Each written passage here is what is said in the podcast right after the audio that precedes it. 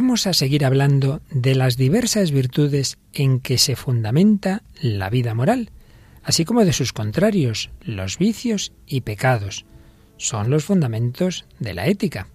¿Nos ayudas a profundizar en ellos?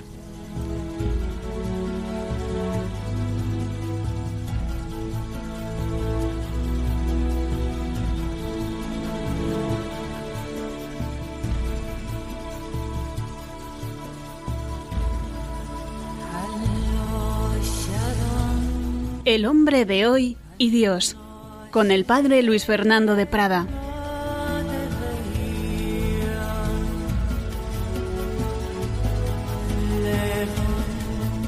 Un cordial saludo queridos amigos de Radio María y bienvenidos a una edición muy especial del hombre de hoy y Dios, porque estoy mirando mi papel y pone programa número 100.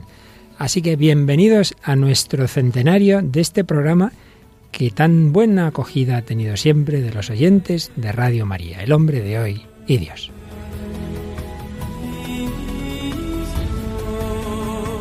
Y me acompaña quien más fiel está siendo en esta etapa del hombre de hoy y Dios, Raquel Sánchez Mayo. ¿Qué tal, Raquel? ¿Contenta de participar en este centenario? Estoy muy contenta de formar parte de este aniversario tan, tan redondo, ¿no? El número 100. Fíjate, número 100 del hombre de hoy y Dios y el número no 100, pero 8 o 9 de estos fundamentos de la moral y de la ética. Quizá alguno dirá nos entretenemos mucho, pero es tan importante todo este tema que yo creo que vale la pena. ¿Qué opinan nuestros oyentes que nos escriben?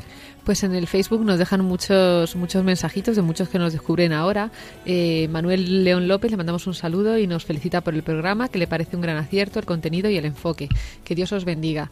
Y luego pues tenemos muchos saludos de muchas partes.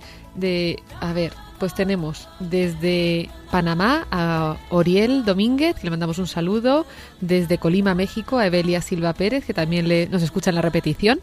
Y, luego Sandra Patricia Montoya López que nos dice muchas gracias por regalarnos todos los martes esa hora tan maravillosa, donde aprendemos tanto y profundizamos espiritual, espiritualmente, aparte de tomar nota para buenas películas. Hmm. Dios les bendiga.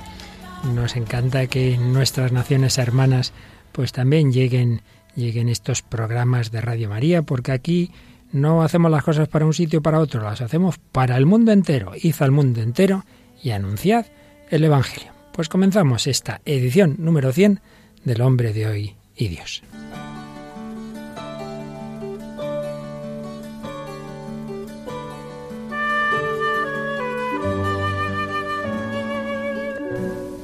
Y recordaréis que el día pasado resumía el argumento de la obra Fahrenheit 451. Pero mm, dijimos sí, el argumento, las ideas principales, pero creo que vale la pena leer algunas de las frases que aparecen, algunas de profundizar en algunas de las ideas que aparecen en esta obra, que realmente, como muchas de estas obras que llaman distópicas, que se supone que no han ocurrido en ningún lugar, pero luego uno mira y dice, madre mía, qué parecidos tan preocupantes tienen con muchas realidades actuales. Una novela de Ray Bradbury, como ya explicábamos en el día pasado, que se publicaba hace ya bastantes años, bastantes años, pero que realmente es profética. Como ya dimos los detalles del argumento, hoy simplemente, como digo, vamos a fijarnos en las ideas que van apareciendo.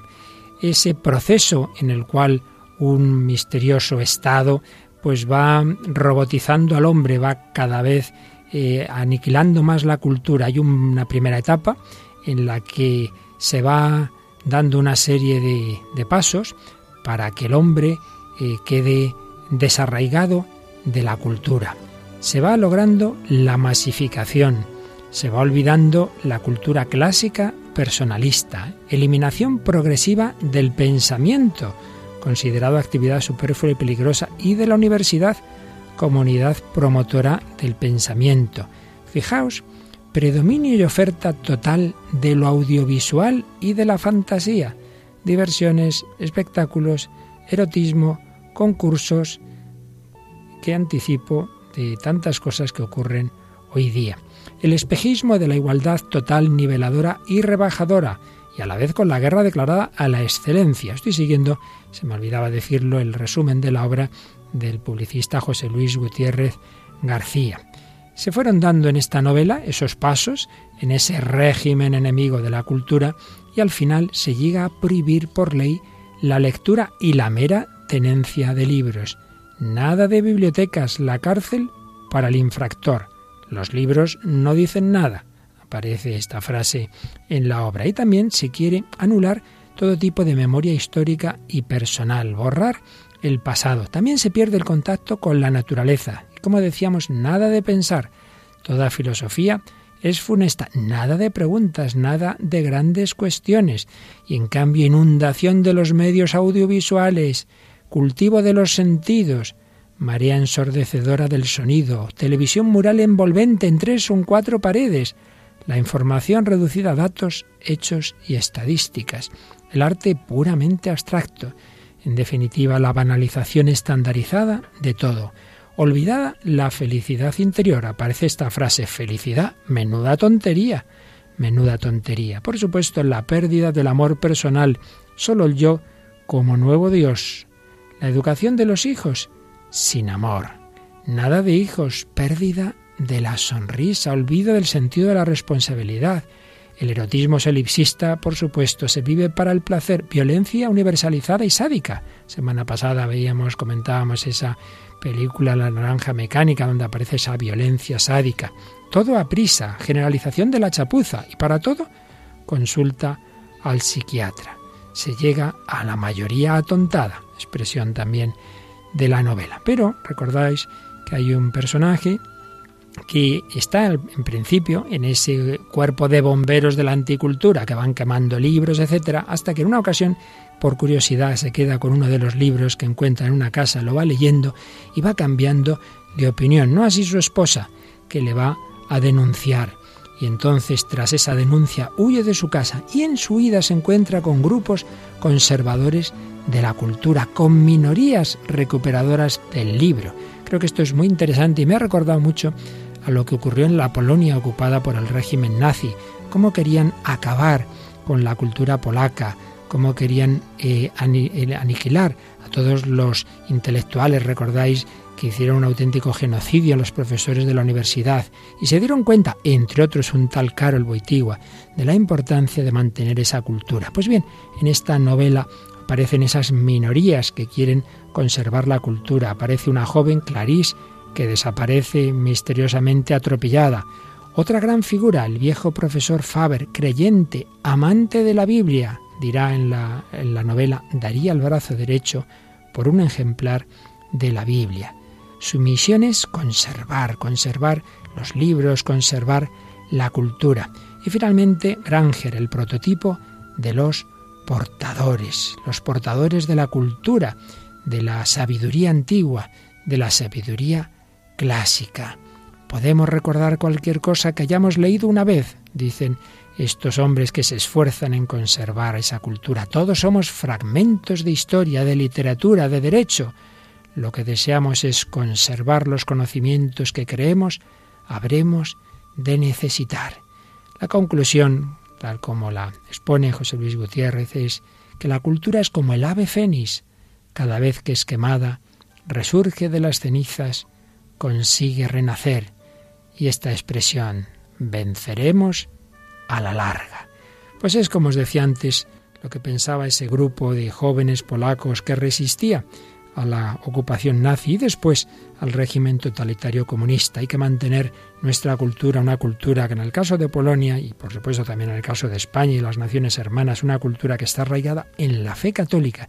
Y por desgracia hay muchos pensamientos, muchas ideologías y muchos modos de transmitir algo parecido a lo que nos transmite esta novela muchas formas de supuesta educación que quieren prescindir del humanístico, que no pensemos, que no sepamos filosofía, todo audiovisual, todo imágenes, no pensar, no reflexionar, olvido del pasado, olvido de la historia, desconocimiento, y así tenemos un pueblo, más que un pueblo, una masa, una masa manipulable, y una masa a la que se le pueden meter una serie de supuestas éticas que en realidad son simplemente dejarse llevar de lo que a uno le apetece, de sus impulsos, y luego la ética, entre comillas, que nos transmite el poder que nos va a decir lo que es políticamente correcto y lo que no.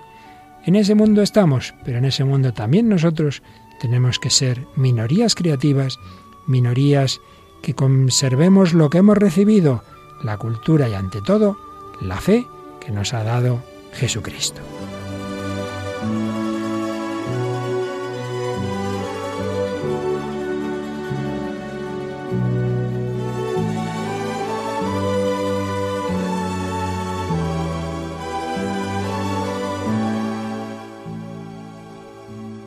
Bueno, Raquel, pues aunque hayamos insistido en este en esta obra que ya hablamos el día pasado, creo que valía la pena profundizar un poquito en ella porque la verdad es que le deja uno un poquito preocupado y por otro lado nos anima, nos anima a hacer esa labor, ¿verdad?, de pensar y de mantener todas esas raíces personalistas y culturales.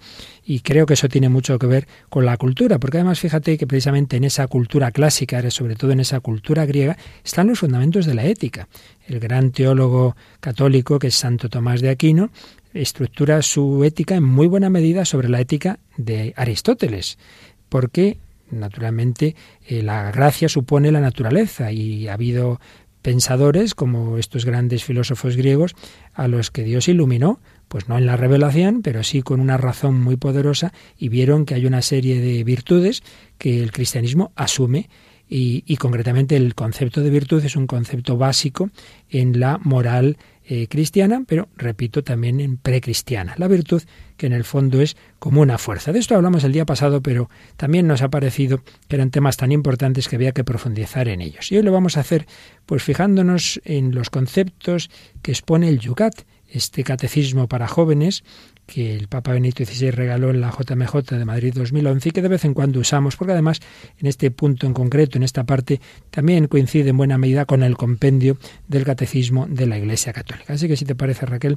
vamos a recordar algunos de estos conceptos de los que ya dijimos algo, pero que en el Yucat aparecen con precisión. Concretamente, ¿qué se entiende por virtud? Vamos a ver qué nos dice el número 299 del Yucat, que siempre tiene una primera parte en negrita como más importante y luego una explicación. Una virtud es una actitud interior, una disposición estable positiva, una pasión puesta al servicio del bien. Yo creo que aquí podemos fijarnos sobre todo en dos cosas. Disposición estable positiva, porque una persona, cualquier persona, el más malo, puede hacer actos buenos en un momento dado, pero no por eso es virtuoso. Llamamos virtuoso al que tiene la disposición estable, el que habitualmente hace el bien, el que habitualmente dice la verdad, el que habitualmente vive en castidad, el que habitualmente es caritativo, no el que hace un día un acto bueno, sino el que tiene como esa, esa actitud dentro de sí. Es como si dijéramos, pues igual que tenemos unos ojos, podemos ver o no, podemos tener los ojos cerrados o no, pero tenemos la vista, pues uno tiene la virtud. Y segundo aspecto que podemos fijarnos es que dice una pasión puesta al servicio del bien. Aquí podemos recordar lo que decíamos el día pasado, que las pasiones, toda la parte emocional, incluso corporal del ser humano, no es malo. Lo que pasa es que tiene que estar integrada en esa virtud, tiene que estar integrada bajo el dominio de la razón. Pero el Yucat ya no solo se queda en esa perspectiva natural, sino que nos habla ahora en la explicación desde una perspectiva evangélica. Sed perfectos como vuestro Padre Celestial es perfecto. Es decir, tenemos que transformarnos en el camino hacia Dios. Con nuestras fuerzas humanas solo somos capaces de ello parcialmente. Dios apoya con su gracia las virtudes humanas y además nos regala también las llamadas virtudes teologales, con cuya ayuda alcanzamos con seguridad la luz y la cercanía de Dios. Es decir, para ese fin de la perfección por un lado están las virtudes humanas, pero que son elevadas por la gracia de Dios, son potenciadas.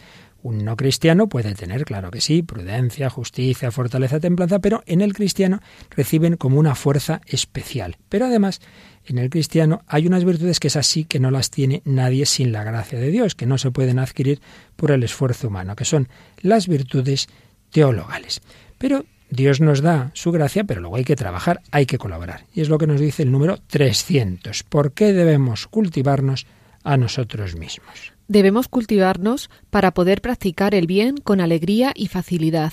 A ello nos ayuda en primer término la fe en Dios, pero también el hecho de vivir las virtudes, es decir, que con la ayuda de Dios formemos en nosotros actitudes firmes, no nos entreguemos a ninguna pasión desordenada y orientemos las potencias de la razón y de la voluntad cada vez más inequívocamente hacia el bien. Aquí vamos a insistir también en algún aspecto. Fíjate que dice cultivarnos para poder practicar el bien con alegría y facilidad. No se dice de un genio eh, del piano, fíjate qué bien toca lo que le cuesta tocar. Si es un genio, no le cuesta, sino que lo hace con alegría y con facilidad. Habrá llegado a ello, eso sí, a lo mejor al cabo de muchos, muchas horas y muchos años de esfuerzo. Pero el que realmente domina algo no le cuesta. Pues no se dice de una persona que es muy virtuosa, porque fíjate, aunque le cuesta muchísimo, muchísimo, al final se porta bien. Hombre, pues si le cuesta mucho, es que todavía no es muy virtuoso. Es decir, la virtud es fuerte cuando uno ya le van saliendo las cosas con espontaneidad, con facilidad. Y el ejemplo para mí más claro es este mismo de un instrumento.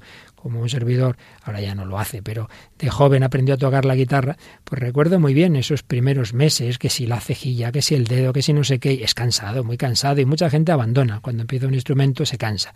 Pero si sabes pasar esos primeros meses, años quizá, pues llega un momento en que ya lo haces con mucho gusto y ya no te cuesta. Siempre habrá una partitura más difícil que tienes que esforzarte más, pero ya es otra cosa. Bueno, pues eso que vemos en un instrumento pasa en la virtud.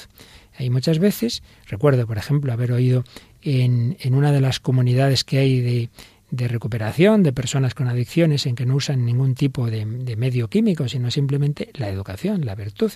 Eh, y como decían, claro, que muchos chicos el primer mes están que se mueren, vamos, que, que son incapaces de la disciplina, incapaz, pero si aguantan esos primeros momentos, esas primeras semanas, esos primeros meses, poco a poco van adquiriendo esas virtudes que no tenían y van saliendo y van educándose y poco a poco va entrando en ellos esas virtudes que les van a permitir salir de esa situación. Por tanto, la virtud nos puede costar, pero si perseveramos, al final nos va a permitir actuar con alegría y con facilidad. No nos imaginemos, no nos imaginemos la vida cristiana como, ay, Dios mío, lo haré, me cuesta mucho, pero si tú me lo pides. Hombre, eso hay momentos puntuales como Jesús mismo en Getsemaní, pero habitualmente Jesús no está diciendo, ay, Padre mío, lo que me cuesta, todo lo que me pides, sino que le sale espontáneo. Tienes experiencia de ese contraste, de que hay momentos difíciles, pero habitualmente la vida cristiana es algo gozoso.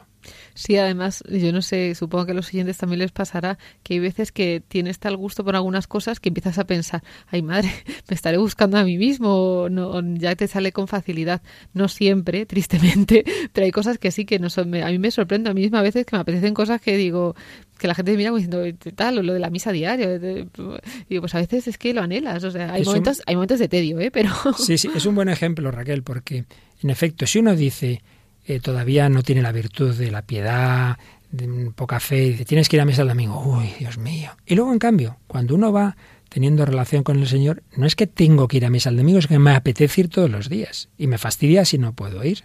Bueno, pues ahí tienes un ejemplo. Lo que vemos con, con la práctica de, de, la piedad, de los sacramentos, vale un poco en todas las virtudes. Lo que en un momento dado uno lo ve como algo muy difícil, luego dice, no, no, si es que lo que me apetece es hacer el bien, si es que soy mucho más feliz así, pero hay que pasar a veces esas temporadas de coger la guitarra y que te cuesta, ¿verdad?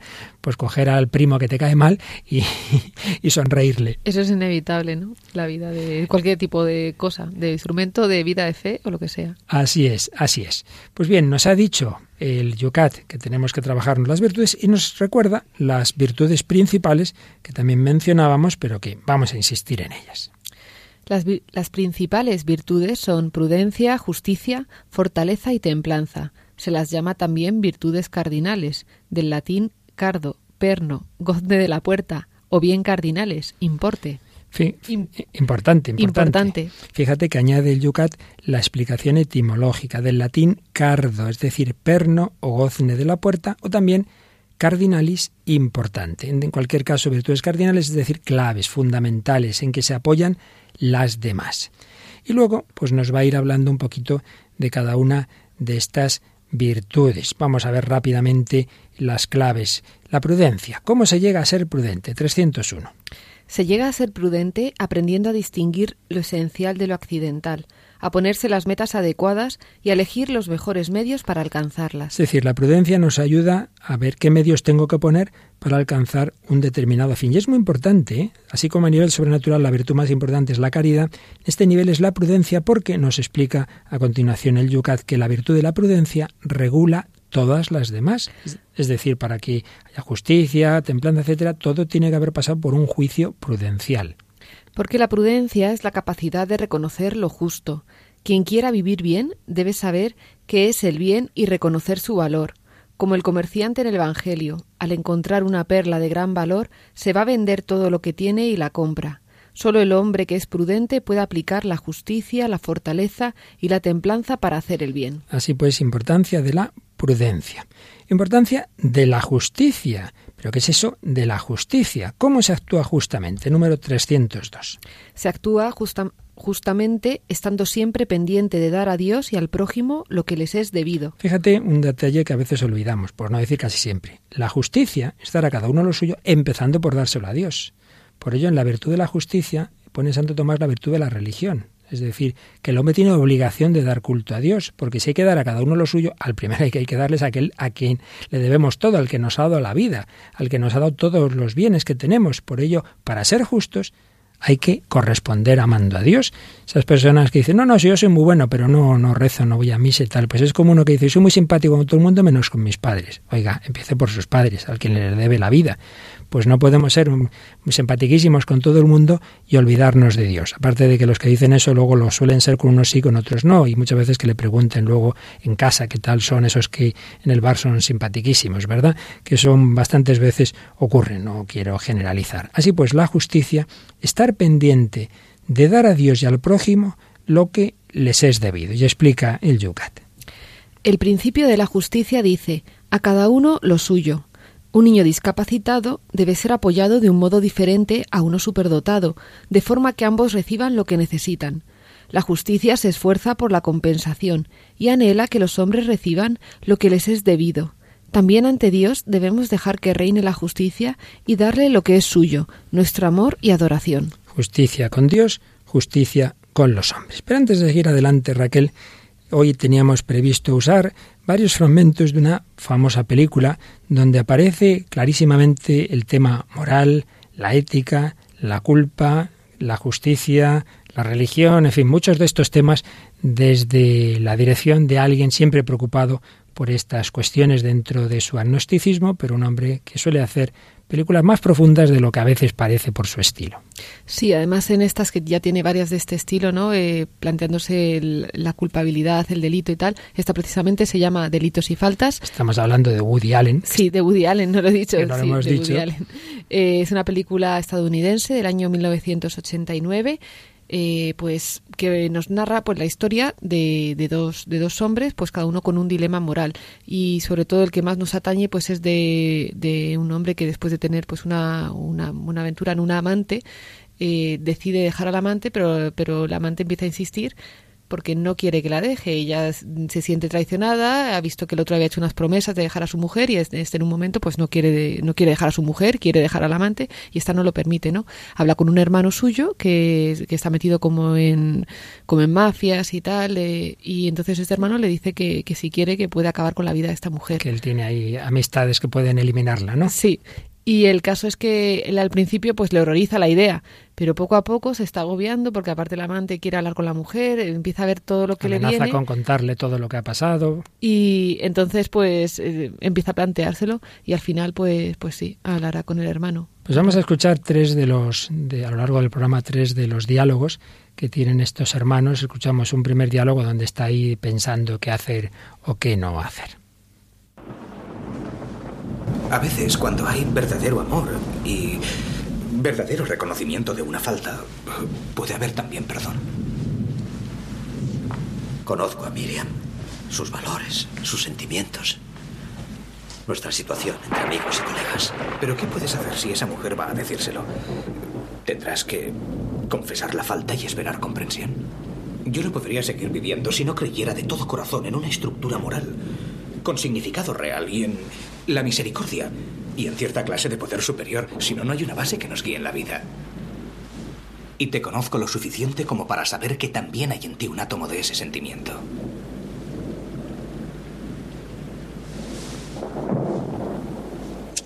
¿Serías capaz de llevarlo a cabo? ¿Y qué otra cosa puedo hacer? Dime. Da a las personas que has hecho daño la oportunidad de perdonarte. Miriam no me perdonaría. Se derrumbaría. Ella me adora. Quedaría humillada ante nuestros amigos. Esa mujer quiere provocar un drama. ¿Le hiciste alguna promesa? No. Quizá le dejé hacerse ilusiones sin darme cuenta. Está emocionalmente necesitada. Pero ya no es solamente por Miriam. ¿Te refieres a las incorrecciones financieras? No. Bueno, quizá. Quizá hice algunas operaciones dudosas. Eso solo lo sabes tú, Judah. Pues ya no lo sé, Ben. Algunas veces es peor que. peor que una cárcel. Es una vida humana. ¿Crees que Dios no lo ve? Dios es un lujo que yo no puedo permitirme. Ahora hablas como tu hermano Jack. Jack vive en el mundo real. Tú vives en el mundo de los cielos. Yo logré librarme del mundo real, pero de repente me ha alcanzado. Tienes una aventura con ella por placer y luego, cuando ya tienes bastante, quieres barrerla debajo de la alfombra. No hay otra solución que la de Jack, Ben. Aprieto un botón y puedo volver a dormir por las noches. ¿Podrás dormir con eso? ¿Ese eres tú realmente? No voy a permitir que esa neurótica me destruya. La ley ayuda. Sin ley todos son tinieblas. Hablas como mi padre. Pero ¿de qué sirve la ley si me impide recibir justicia? ¿Es justo lo que me está haciendo? ¿Es esto lo que yo merezco? Madre mía, qué diálogo. Esto nos daría para tres programas solo este fragmento, porque han salido un montón de temas. ¿En qué te has fijado más?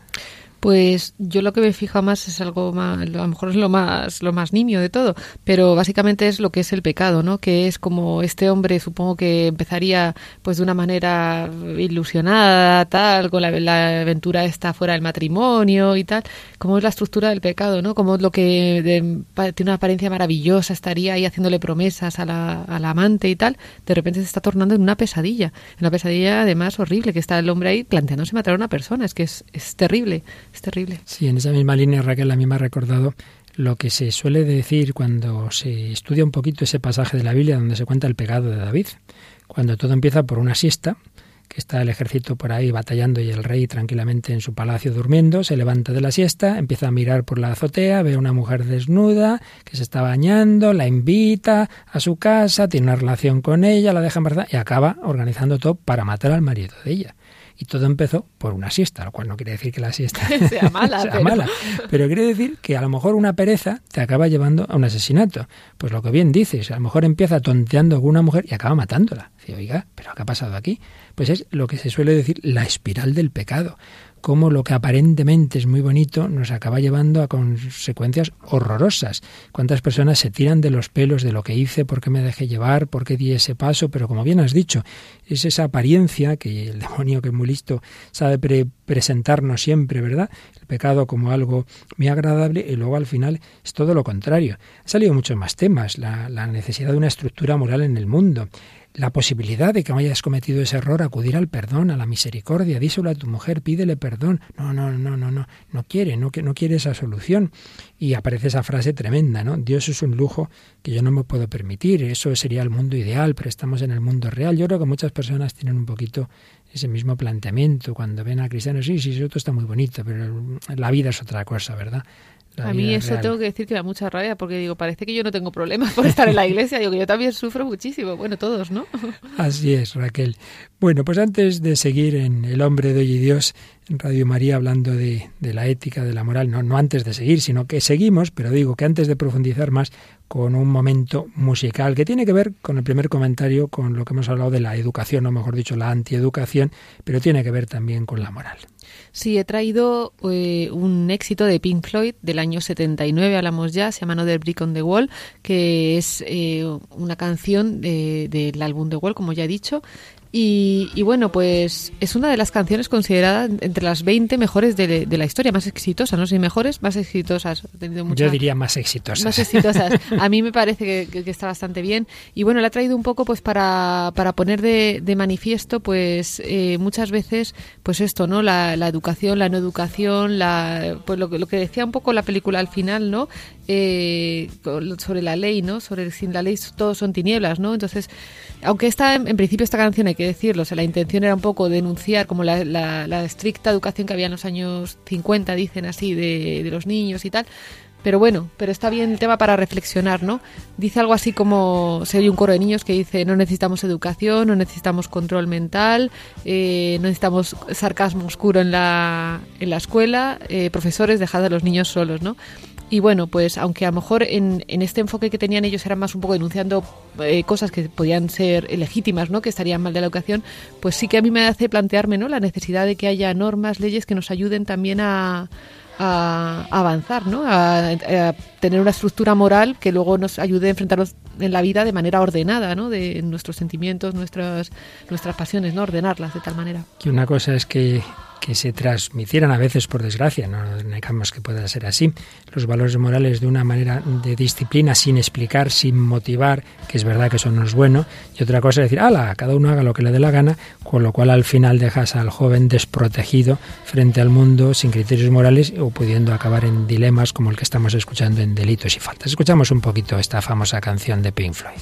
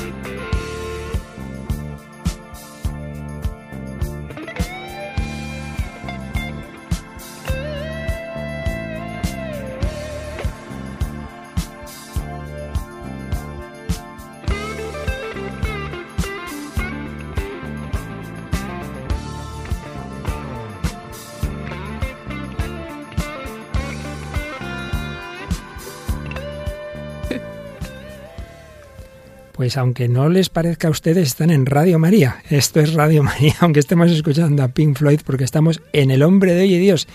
Y todo lo que el hombre de hoy produce es motivo de nuestra reflexión, de nuestro análisis. También esta famosa canción, Another Brick in the Wall. Estamos en El Hombre de Hoy y Dios, en Radio María, Raquel Sánchez Mayo y un servidor Padre Luis Fernando de Prada, hablando de la ética, de la moral, de la educación buena que nos lleva a esa ética o no buena.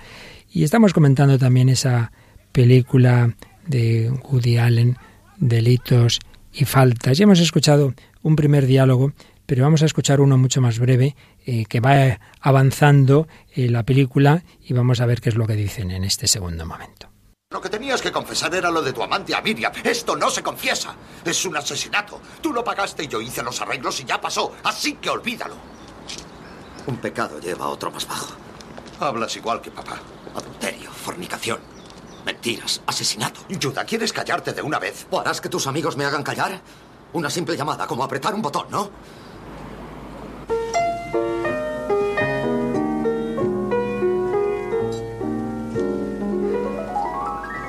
Judá, no sé qué te pasa últimamente. Pareces otro. Es que creo en Dios, Miriam. Estoy seguro. Sin Dios el mundo es una cloaca. Has bebido mucho todos los días. Antes tú no bebías así. Esto es nuevo. De nuevo, profundas reflexiones. Una de ellas ya la había anticipado yo, la espiral del pecado, la mentira, el adulterio, el asesinato. Pero luego, fíjate, sin Dios el mundo es una cloaca. Si es que es lo que siempre decimos, ¿eh? donde menos te lo esperas, te encuentras profundas reflexiones. A mí me llama la atención además la mujer que trata como de callarle, que esto es una cosa muy común cuando empiezas a hablar de manera seria con alguien, a intentar profundizar o tal. Siempre hay alguien, ah, eh, bueno, que has bebido mucho, que no sé qué, que es muy tarde, vamos a dejar de esta que estoy muy cansado, ¿qué tal? Esto es... Esto no te pongas metafísico. No te pongas metafísico. Digo, eh, pongámonos metafísicos, no pasa nada. Bueno, pues en nuestra metafísica de la moral vamos, Raquel, a seguir eh, recordando esas virtudes que no tenía este protagonista de la película. Eh, la fortaleza. ¿Qué significa ser fuerte? Número 303 del Yucat. Quien es fuerte aboga continuamente por el bien que ha conocido, incluso cuando, en un caso extremo, deba sacrificar hasta la propia vida. Es decir, es la virtud que nos da esa capacidad de luchar por lo que realmente importa, por el bien supremo, que es el bien moral, que es el bien humano, que es el bien divino y que puede llegar a tener que subordinar a ese bien la propia vida, que es lo que han hecho los mártires. Los mártires son el ejemplo más claro de virtud de la fortaleza. Pero eh, nos queda la cuarta virtud cardinal, la templanza, que es por donde empezó todo el drama de este hombre de delitos y faltas. La templanza es una virtud porque modera la atracción de los placeres y procura el equilibrio en el uso de los bienes creados. Ya decíamos el día pasado que no es que sea malo, al revés, es Dios el que, el que ha puesto esos bienes creados y el que ha puesto una atracción. Eh, Dios sabe que necesitamos alimentarnos, pues pone un gusto en la comida.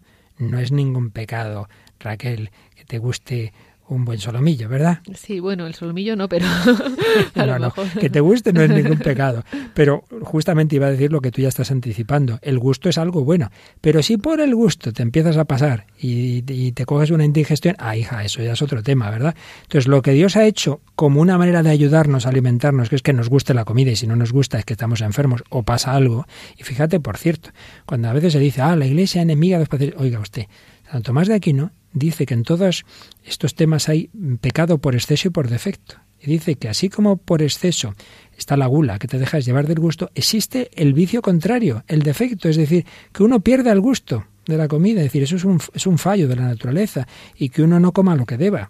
Por tanto, en absoluto, eh, nos, nos, está indicando la, la moral que no deban gustarnos las cosas, pero si por el gusto nos desordenamos, es bueno beber, bien, pero como ya bebo y bebo y bebo y me gusta tanto, ya acabo perdiendo el control, entonces ya no ha sido bueno.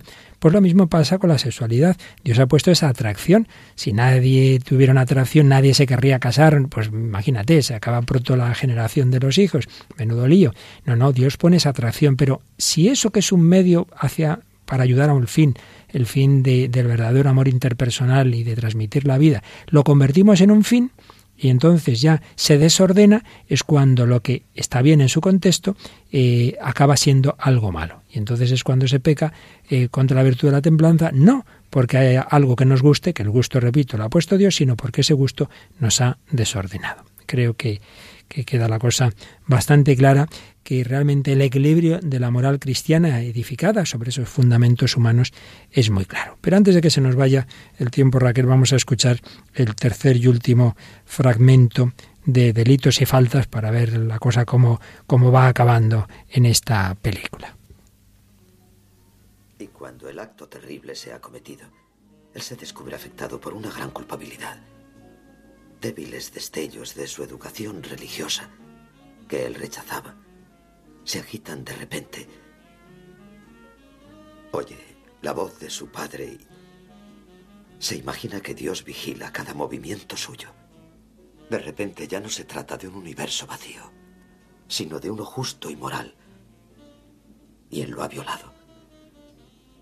Ahora está aterrorizado, a punto de que le dé un ataque, a un paso de confesarlo todo a la policía. Y entonces, una mañana, despierta. El sol brilla y toda su familia le rodea y como por encanto la, la crisis ha pasado. Se lleva a su familia de vacaciones a Europa y al pasar los meses descubre que no se le castiga. En realidad prospera. El asesinato es atribuido a otra persona, un delincuente ambulante con más muertes a su cuenta, así que, en fin, qué demonios, una más ya no importa. Ahora está libre del todo. Su vida ha vuelto por completo a la normalidad. Vuelve a su mundo protegido de riqueza y privilegios. Sí, pero ¿puede volver realmente? Bueno, la gente arrastra consigo sus pecados, no sé. O puede que de vez en cuando tenga un mal momento, pero pasa pronto. Y con el tiempo todo se olvida. No sé. Eh, creo que sería difícil para cualquiera vivir con eso, ¿sabes? Muy pocos hombres podrían vivir podrían vivir con algo así en su conciencia. ¿Qué dices? Todo el mundo lleva sobre su conciencia actos terribles. ¿Qué esperabas que hiciera? ¿Ir a entregarse? La vida real es así. En la vida real lo racionalizamos y lo rechazamos o no podríamos seguir viviendo. Pues, ¿sabes lo que haría? Yo le obligaría a entregarse. Porque así tu historia adquiere proporciones trágicas, porque a falta de un dios o algo, él eh, se ve obligado a asumir esa responsabilidad. Así, te, así se llega a la tragedia. Pero eso es ficción, eh, eso es cine, es que no sé, ves demasiadas películas. Yo estoy hablando de algo real. En fin, si quieres un final feliz, ve a ver una película de Hollywood. Si quieres un final feliz, ve a ver una película de Hollywood. Pues de nuevo, Raquel, lo que antes decías, uno se pone profundo y asume un tema importantísimo, y es que si hemos hecho un acto grave, lo normal es tener culpabilidad. Y el otro, bueno, bueno, bueno, bueno, bueno, aquí no pasa nada el cinismo tan, tan presente en esta época de, de, de, la historia. Está muy presente y la falta de, seriedad al hablar de los temas y todo. Está muy presente en las conversaciones y en algún punto llegan a alguna cosa interesante y sobre todo a lo de la dormición de la, de la conciencia, ¿no? que yo creo que eso es lo más, lo más importante. Pero no sé, yo sobre todo, yo creo que no se puede llegar a dormir del todo la conciencia y, y el que lo dice se está mintiendo a sí mismo, o sea que tampoco... Sin duda, y aunque no lo diga eh, al final, aunque sea de noche, ahí tiene algo, cómo no va a estar en la conciencia el haber asesinado a un inocente. Y por ello este tema que ya le dedicamos un programa es profeso de la culpabilidad, pues es una manifestación más de que hay una moral objetiva. Cuando se actuó contra ella, por mucho que la quieras tapar, eh, eso sale, eso está ahí y hay como ese aviso que te da la conciencia. Y precisamente hoy nos traes un testimonio de alguien que ciertamente actuó mal, pero ¿qué es lo que pasó con él? Cuéntanos. Pues Traigo el testimonio de Jacques Fest, es un chico francés de 27 años que murió en la guillotina por un crimen que había cometido.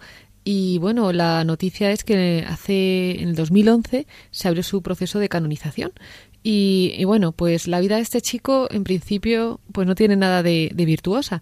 Eh, nace en una familia que su padre no, no les hacía mucho caso, vivían bien, tal, pero bueno, el padre al final termina divorciándose, él se casa con una chica que deja embarazada a los 21 años, pero se aburre de esa vida, y entonces pues se va a hacer vida de playboy, playboy un poco por, por el por, bueno, saliendo un poco de su matrimonio, tiene otra hija con otra mujer y ya pues hay un momento en su vida que está desilusionado y sueña con escaparse a navegar. El caso es que como no tiene dinero, pues va a robar a un cambista y, bueno, el cambista que está mal herido logra dar la alarma, aparece un policía, este chico corre, se le caen las gafas y mata al policía, dispara y con la tragedia de que mata al policía le, meten en la cárcel. En aquella época eh, matar a un policía pues era un asunto bastante grave, por lo que es condenado a, a, la, a la guillotina. El caso es que pasa tres años antes de en la cárcel antes de ser guillotinado y en estos años pues em, em, comienza un proceso de, de conversión. Y, y, bueno, voy a leer un poco lo que le escribió a su hija pequeña eh, al, al año de estar en la cárcel. Dice, hace tres días que he recuperado la fe.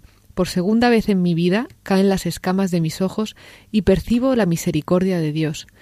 Entonces él inicia un itinerario espiritual que, bueno, se puede leer en sus cartas. Tiene una devoción a la Virgen María y un, mucha a Santa Teresita de, Lisieux, ¿no? Cuántos, cuánta gente ha encontrado en los escritos de Santa Teresita, pues, pues mucho amor, mucha reconciliación, ¿no? Con, con nuestra vida, con el Señor.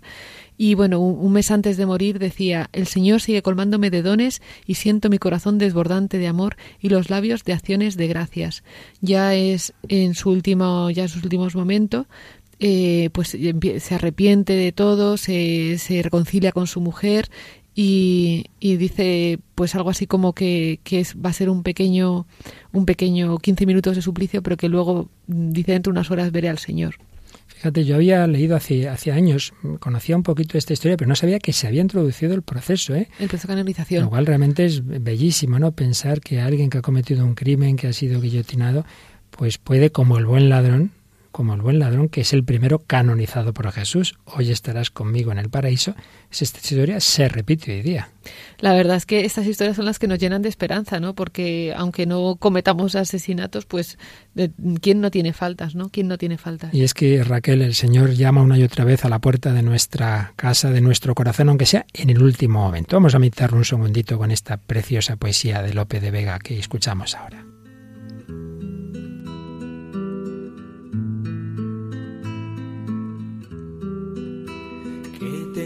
Yo que mi amistad procuras, que interés te sigue Jesús mío, que a mi puerta cubierto de rocío pasas las noches del invierno oscuras.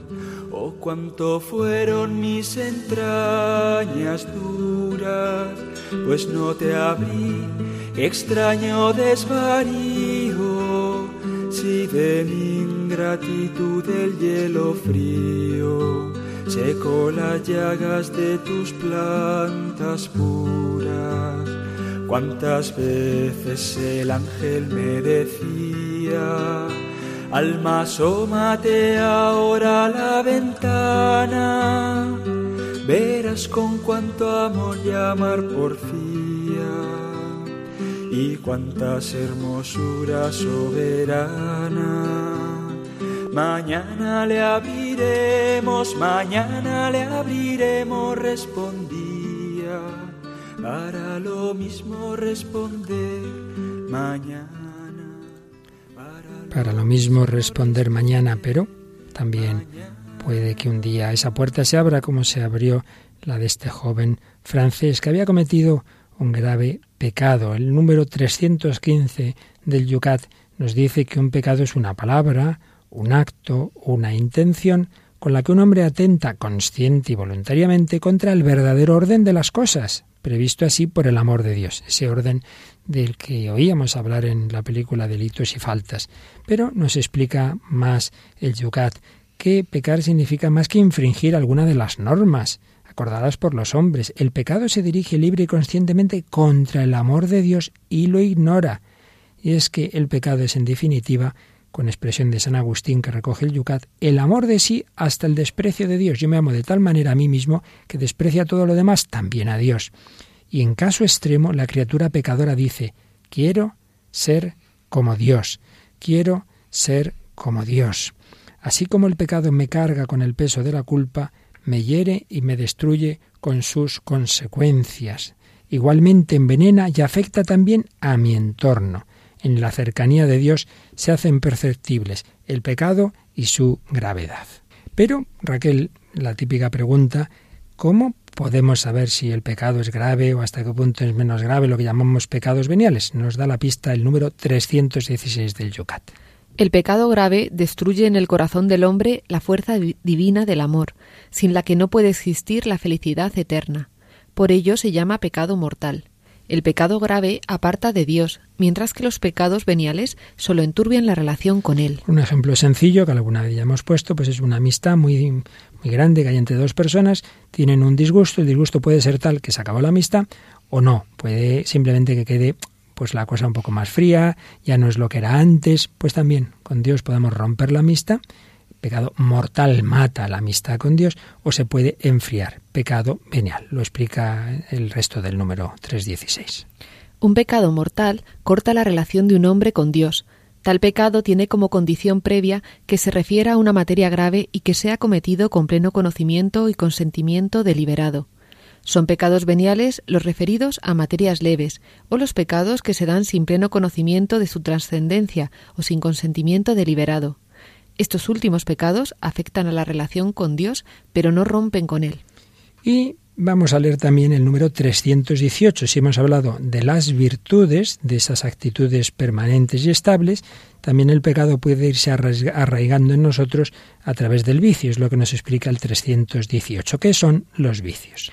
Son costumbres negativas adquiridas que adormecen y oscurecen la conciencia, abren a los hombres al mal y los predisponen al pecado. Y nos explica luego que sobre todo tienen que ver con unos pecados concretos. con los pecados capitales, soberbia, avaricia, envidia, ira, lujuria, gula y pereza. Y para terminar, pues este, este nuevo avance que hemos dado en estos principios fundamentales de la moral, vamos a ver el 320 que nos pregunta si existen estructuras de pecado y que responde. Existen estructuras de pecado solo en sentido figurado. Un pecado siempre está vinculado a una persona que aprueba un mal consciente y voluntariamente. en principio la respuesta es no, el pecado es de personas, no de estructuras, pero sigue diciendo el número.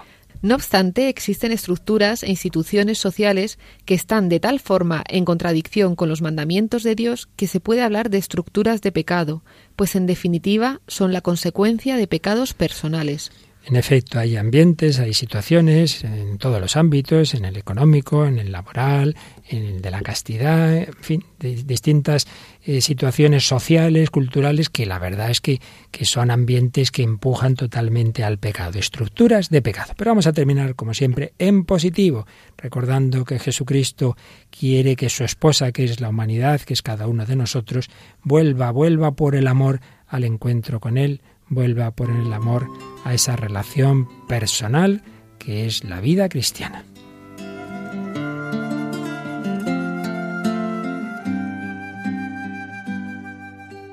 Yo me lanzaré desde los cielos para rescatar a mi amada, dice el Señor,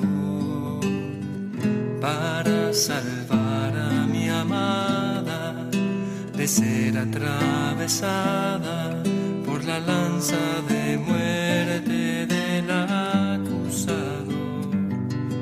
Mi amada me había abandonado, me había rechazado y se había manchado de infidelidad.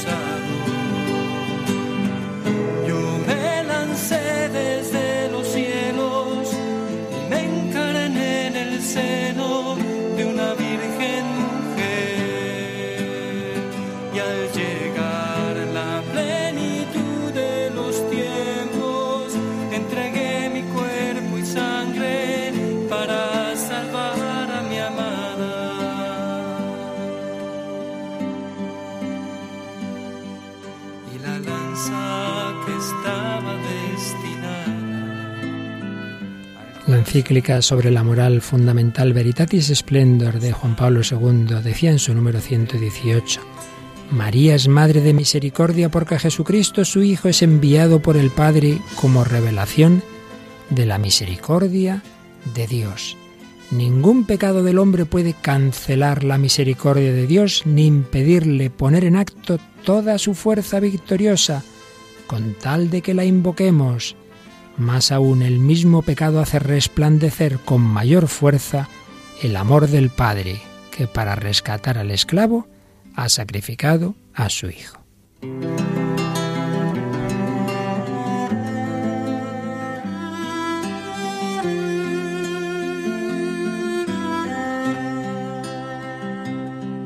y la lanza que estaba destinada al corazón costado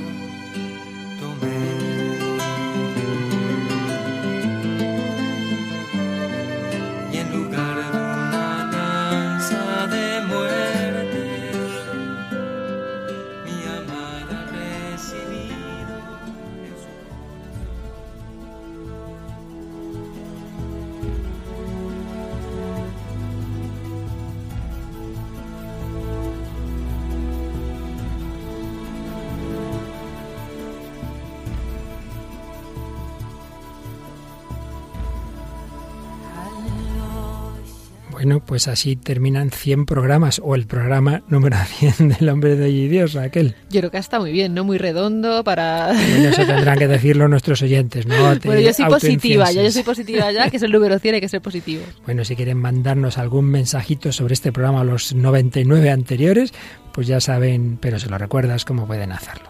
Pues si nos mandáis un correo a el hombre de hoy y Dios arroba radiomaria.es o por Facebook, como siempre os decimos, buscando en la barra superior el hombre de hoy y Dios, dando a me gusta pues ahí también leemos los mensajitos que nos dejáis. Y si queréis todos estos 100 programas, pues la manera más sencilla de tenerlos es un DVD que tiene como 70 o así, no me acuerdo, y dos o tres CDs que tienen los restantes. Luego ya con ellos haremos un segundo DVD. Yo creo que ya pronto se, se podrá formar, porque aquí no paramos. Con la ayuda de nuestros oyentes, seguimos adelante. Pues muchas gracias, querida familia de Radio María. Gracias a Mónica Martínez y Alicia, no me acuerdo cómo es apellida, que están en el control. Gracias a ti, Raquel, y a todos vosotros, queridos amigos de Radio María, que cada semana nos ayudáis desde el corazón del hombre contemporáneo a buscar a Dios. Que los bendiga y hasta el próximo día, si Dios quiere.